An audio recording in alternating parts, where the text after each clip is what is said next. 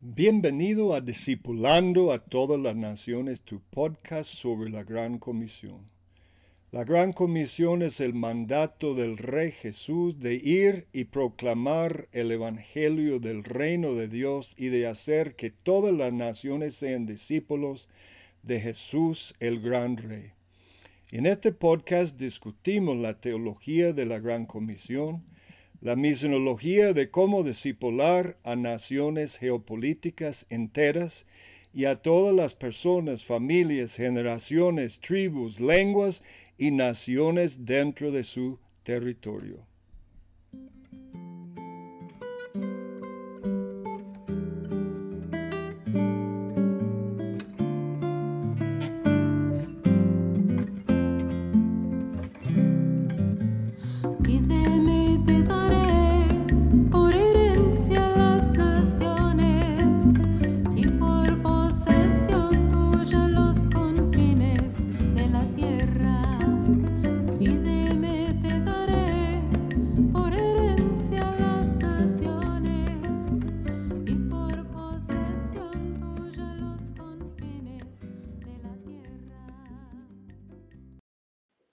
En esta ocasión presentamos un mensaje dado en la iglesia 3M en el limbo de Guásimo el día 23 de abril 2023. El título del mensaje es el número 70, llave maestra de la Gran Comisión. Parte 2. Ahora quiero pensar en tres aspectos esenciales de la misión y siete dimensiones de la misión. Para que usted agarra como una base para luego, si me queda un poco de tiempo, hablar más del número 70. De hecho, la primera, el primer principio se llama Panta Ta Etne. ¿Cuántos saben qué significa Panta Ta Etne? Nadie. Cuando la Biblia en el Nuevo Testamento dice ir y hacer discípulos de todas las naciones, la frase todas las naciones es panta, todas, ta, las, etne, todas las naciones. Etne es plural para nación. Todas las etnias, todos los pueblos, todas las naciones geopolíticas también. Eso se llama la dimensión etnológica. Entonces, cuando contemplamos la gran comisión, no solo debemos pensar que hay con más o menos 232 países, hay como 190, algo así, en la lista del ONU. En realidad hay más, más o menos 230 países. Pero dentro de estos 230 países hay más de 16 mil grupos etnolingüísticos. Esto es etnia, esto es la dimensión etnográfica o etnológica. Mateo 28, 18. Por tanto, ir y hacer discípulos a Pantataetni, todas las naciones, bautizándolos en el nombre del Padre, del Hijo y del Espíritu Santo. Segundo aspecto o dimensión, la dimensión antropológica. Hay muchos textos donde Pablo habla y dice, el Evangelio tiene que llegar a todo hombre. La frase todo hombre es panta anthropon. Diga, panta anthropon. Panta anthropon. Panta anthropon. Anthropon, ¿qué significa? Hombre. Antropología, ¿qué es? El estudio del hombre. Entonces, ¿cómo vamos a llegar a todo hombre si no hemos llegado a toda etnia. Pongamos, estamos en India hablando bengali o qué sería uno de los idiomas principales de la India, el telugu o hindi. Pero aquí en el rincón norte hay una etnia que se llama los Ladakh. ¿Y qué tal que los Ladakh, y creo que los Ladakh no hablan hindi? Entonces, ¿cómo pueden los hombres Ladakh venir a la iglesia hindi? No van a llegar. La iglesia hindi es hinduista. El pueblo Ladakh es budista, hablan otro idioma. Entonces tenemos el problema etnológico, etnográfico, tenemos un problema antropológico, ellos ven el hombre diferente, ven la cultura diferente que los hindi, que son hindúes, no quieren nada que ver con el hinduismo, porque Buda salió del hinduismo para fundar eventualmente el budismo.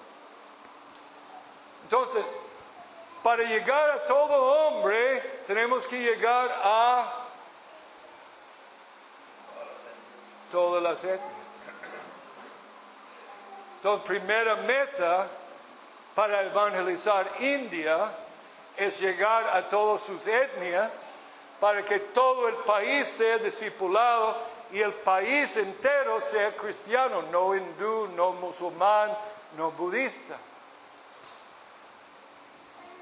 Pueden ver que la tarea es, hermanos, gigantesca. Solo pensar en India es un mundo entero. ¿Cuál es la población de India? Más de mil millones de personas. Más de mil millones de personas. Hechos 17:30 dice, pero Dios, habiendo pasado por alto los tiempos de esta ignorancia, ahora demanda a todos los hombres en todo lugar que se arrepientan. El mensaje a todos los hombres tiene que llegar a todos los hombres, tiene que llegar a todas las etnias.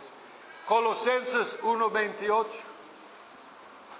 el cual nosotros anunciamos, amonestando a todo hombre. Y aquí lo tengo en el griego, panta antropon, a todo hombre. ¿Cómo puedo llegar a todo hombre? Tenemos que llegar a toda tribu y toda lengua. ¿Qué es lo que vemos en Apocalipsis? Cuando hay multitudes, ¿cómo se conforman estas multitudes? Pueblos, lenguas, naciones y tribus. La Biblia lo define etnográficamente, pero también se preocupa que cada hombre recibe el Evangelio. Tercera dimensión, Tapanta. Por muchos años yo estaba predicando alcance una etnia. El próximo mes vamos a estar enfocando en, una, en un martes, si quieren ir a donde los pastores en Heredia, alcance una etnia, un programa latinoamericano para alcanzar etnias. Entonces yo estaba predicando Pantata etne, Pantata etne. ¿Qué significa Pantata etne? No aprendió. A ver si estoy llegando. ¿Quién me puede decir qué significa Pantata etne?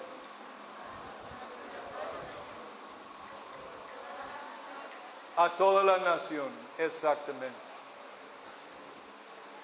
¿Qué significa Pantata etne? A toda la nación. Entonces, leyendo Pantata etne, Pantata etne, Pantata etne, y un día estoy notando en mi Biblia en griego la frase tapanta, tapanta.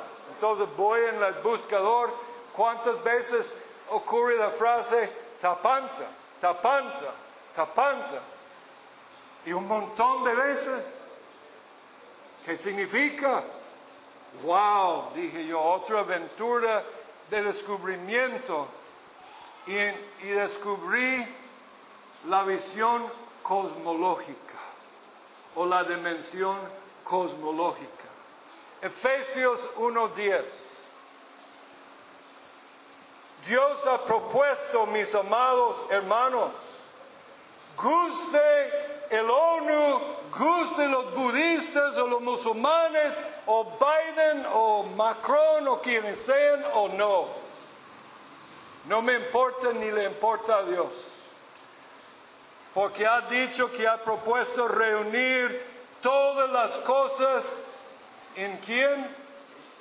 En Cristo reunir, resumir todas las cosas en Cristo en la dispensación del cumplimiento de los tiempos. ¿Qué es esto?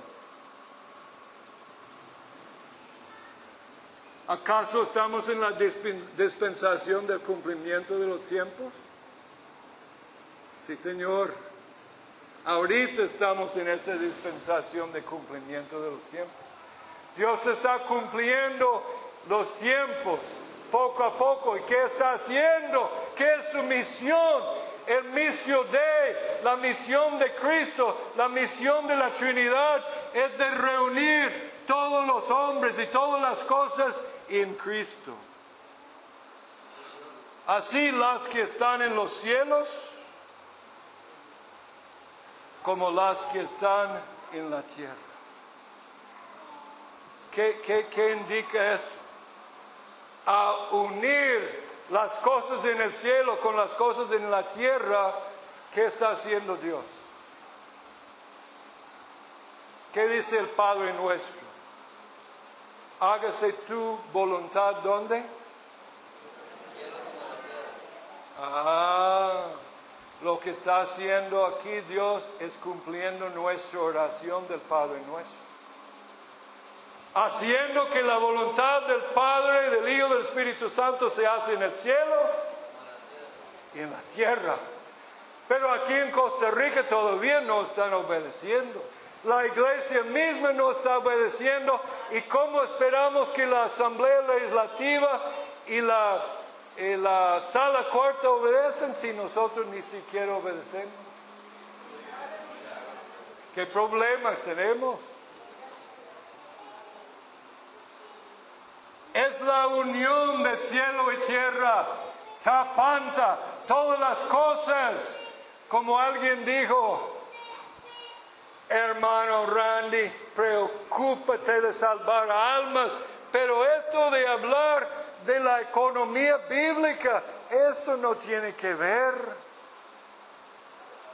Hermano Randy se ha desviado de salvar almas y usted dando seminarios de economía bíblica. ¿Quién tiene razón? ¿Este o yo? Muchos de ustedes van a decir, este. Me dicen todo, casi toda la semana, hermano Randy, olvida la medicina, Dios nos manda a salvar almas. ¿Es correcto? ¿O es una verdad parcial? Una verdad parcial y las verdades parciales son muy peligrosas. Tenemos que salvar almas. Por supuesto, más bien no. No salvamos ninguna alma, es Dios que salva las almas. Nosotros proclamamos el reino de Dios y el Evangelio y es el Espíritu Santo que hace la obra. Amén. Pero cuando gano almas y no les enseño sobre la medicina bíblica, la economía bíblica, la ley bíblica, la ecología bíblica, ¿qué hacen? Las almas, pastor, te están escapando y van a la U, como mi hija. Y en la U les enseñan todo lo contrario de la economía bíblica, de la ley bíblica, de la antropología bíblica, nada bíblica, más bien le lavan el cerebro y queda como una pequeña niña o hermano en la iglesia, va a los cultos, pero trabaja el resto de la semana para el diablo. ¿Por qué? Porque en su trabajo es funcionalmente atea. La mayoría de los cristianos en su trabajo son funcionalmente ateos. Son salvos, son regenerados, nacidos de nuevo, lavados por la sangre, pero en su trabajo no hacen nada para transformar la economía, la ley, la agricultura, las bananeras, todas las cosas hacia el reino de Dios.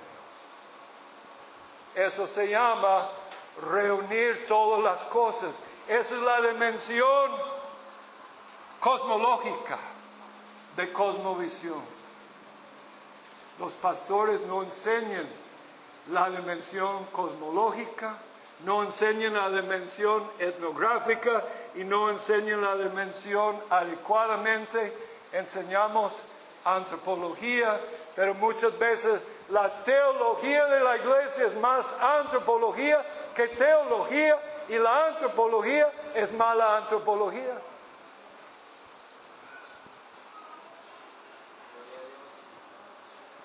Cuarta dimensión, Marcos 16, 15.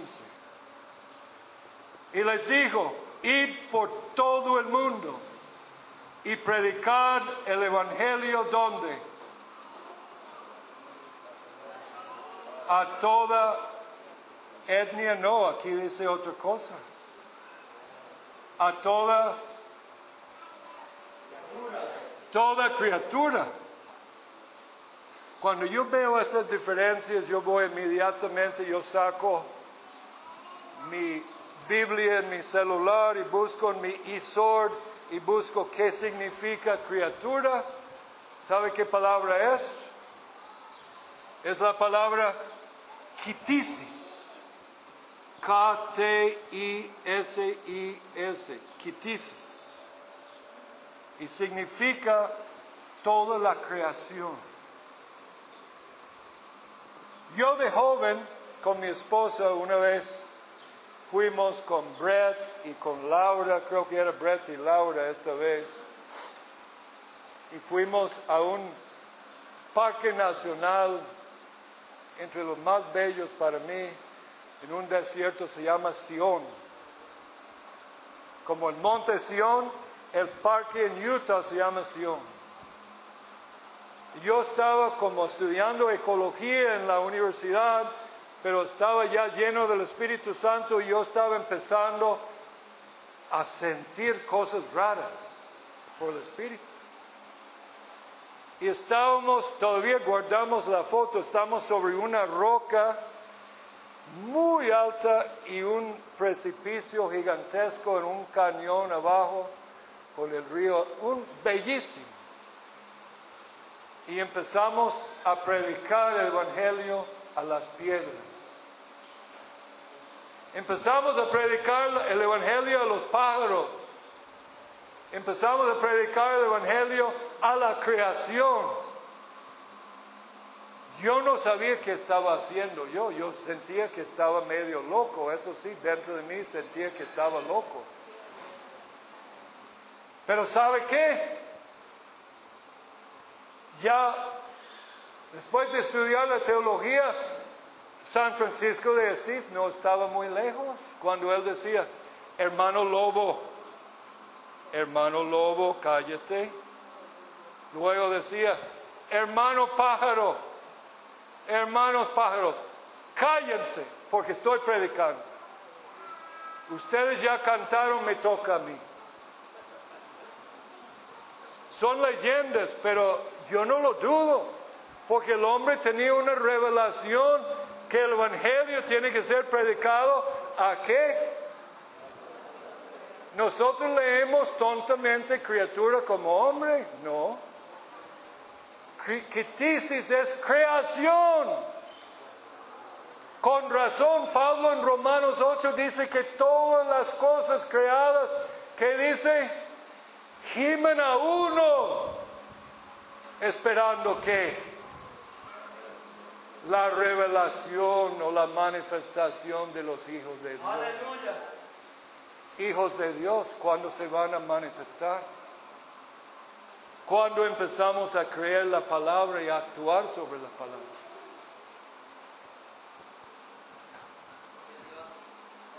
Teníamos razón lo que hicimos. No estábamos locos. Hicimos lo correcto. Aunque para el hombre es loco. Esta cuarta dimensión se llama la dimensión quitisográfica. Quitisográfica.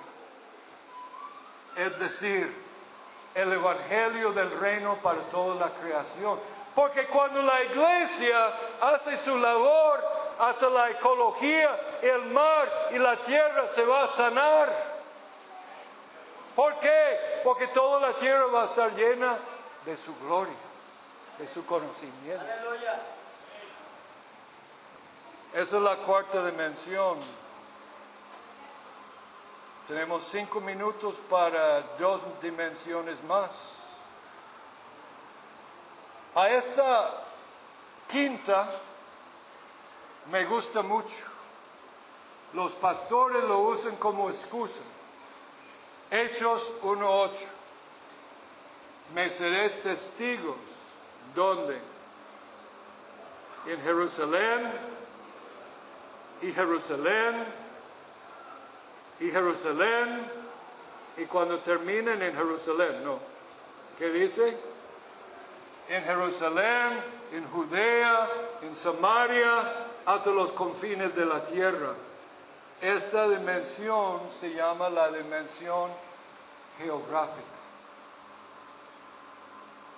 Yo me di cuenta cuando nosotros tenemos la escuela de misiones, tenemos candidatos a misioneros que no pueden ubicar en un devocional en la escuela donde está Israel, en un mapa. No tienen noción de la geografía del mundo.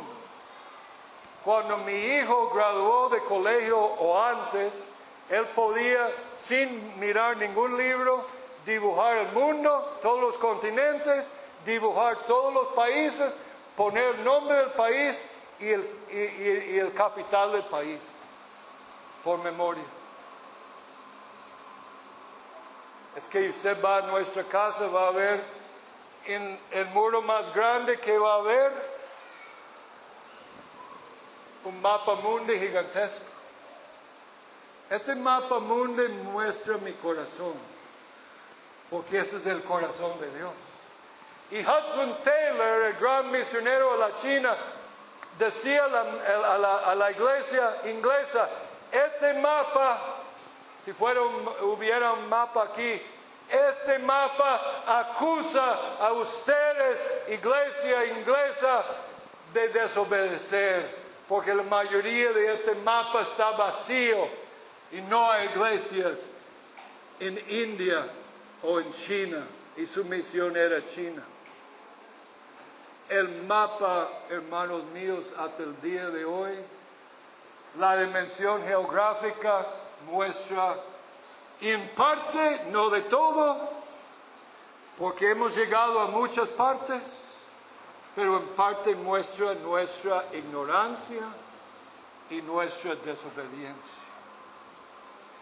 Y finalmente, la dimensión cronométrica. Tenemos que ir eh, conectando el sonido. mientras hablo ese punto puedes... Hay un, hay un, hay un punto aquí. Ajá.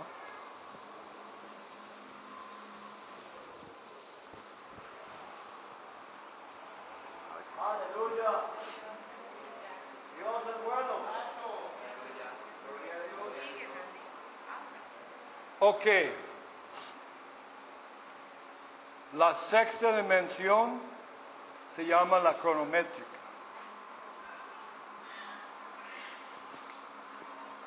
Marcos 1.15, Hechos 2.1, cuando llegó, que dice plenamente, cronométricamente, o sea, en el momento pleno, cronométricamente hablando, el día de Pentecostés, ¿qué, qué pasó? ¡Pum! Cayó el Espíritu Santo. Hay otro momento cronométrica cuando el rey después de Nabucodonosor sacó las copas de oro, las copas y platos de plata y estaba vacilando y tomando vino con las esposas y haciendo un culto a, los dioses. Se enojó Dios y de repente una mano escribió en la pared y decía, many, many tekel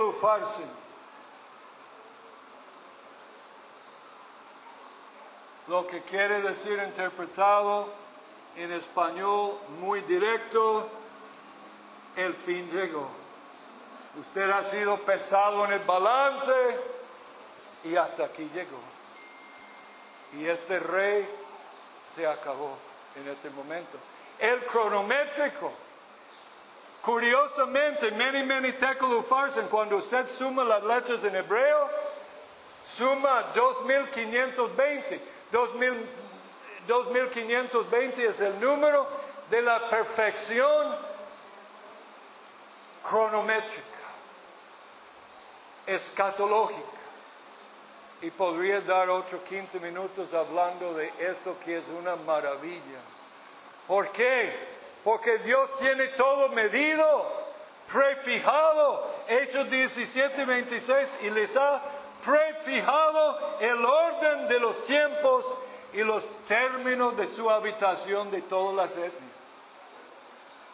Pero cuando Dios dice, el fin ha llegado, una nación o una etnia puede ser barrido de la tierra, como el reino de Belsasar que fue barrido esta noche la dimensión cronométrica, la dimensión escatológica.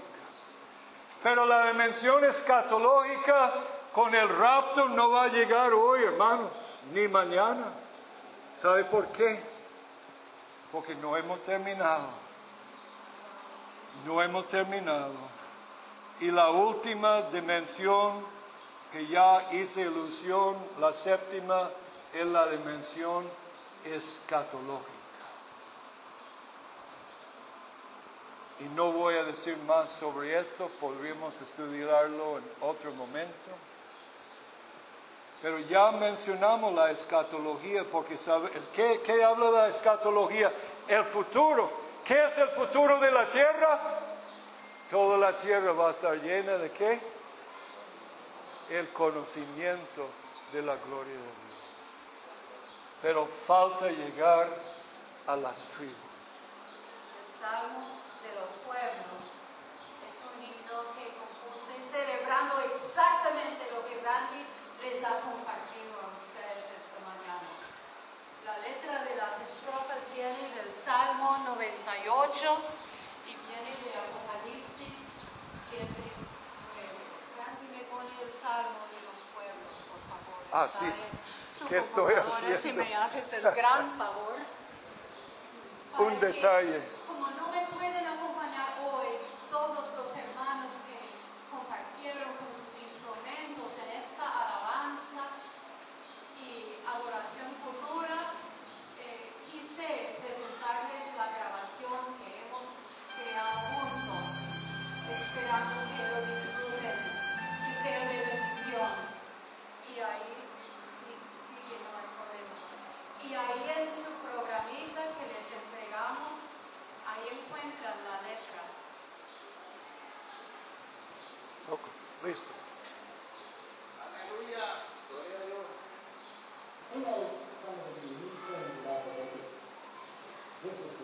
Oh, lo perdí, perdón.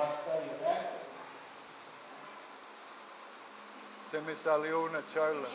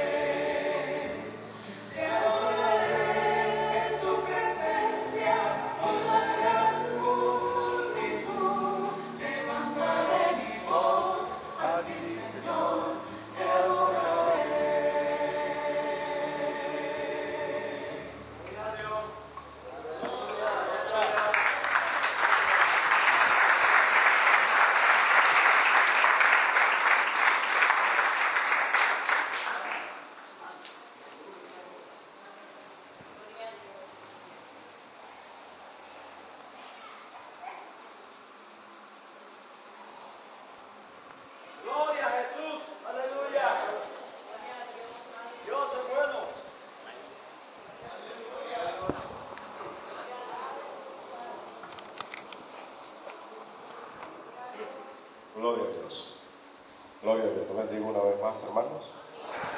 A su nombre. Damos gracias a Dios por estos hombres. Gloria al Señor por estas mujeres. Y cuando uno los escucha se queda, bueno, en el caso mío me quedo, me quedo frío, gloria al Señor, eh, maravillado, aunque de una manera y otra nosotros estamos involucrados en la obra misionera. ¿verdad, hermano? Porque les apoyamos con las ofrendas, gloria al Señor, mensuales. Alabado sea el Señor y amamos la obra misionera, gloria al Señor, estamos. ¿verdad, hermano? Pero si quisiéramos sentir más eso, si quisiéramos participar, gloria al Señor, Alabado sea Dios para siempre. Si quisiéramos saber más, bendito sea Dios, de los cumplimientos de las escrituras. Alabado sea el Señor en mis oraciones como pastor. Siempre he amado a los misioneros porque conozco muchos ya que esta obra del movimiento misionero mundial tiene misioneros hasta en las Islas Mauricio, gloria al Señor Mauricio, eh, misioneros en varias partes del mundo, gloria al Señor. Y, y cuando oímos directamente así como hoy, pues uno se queda como diciendo, ¿qué estoy haciendo? Alabado sea el Señor. Me llamó la atención que nosotros nos enfocamos bastante, en conozco, y hay que ser humilde para aceptarlo, gloria Señor, que nosotros lo que queremos es verlos, importarnos lo que queda, gloria al Señor, que no conocen a Cristo. Amén. Ahora vamos a enfocar mucho, al Señor, en irnos todos. Un aplauso al Señor, gloria a Dios. Que se sigue evangelizando y se sigue haciendo campaña, gloria al Señor. Porque Gracias por estar con nosotros en este tu podcast sobre la Gran Comisión. Espero que hayas disfrutado el mensaje. Si deseas saber más sobre el tema presentado o si tienes dudas o preguntas sobre los detalles del mensaje, puedes buscar las notas sobre el programa en el sitio de web www.hmf.org rayo inclinado DTN 038 o en el correo electrónico dtn arroba hmf.org.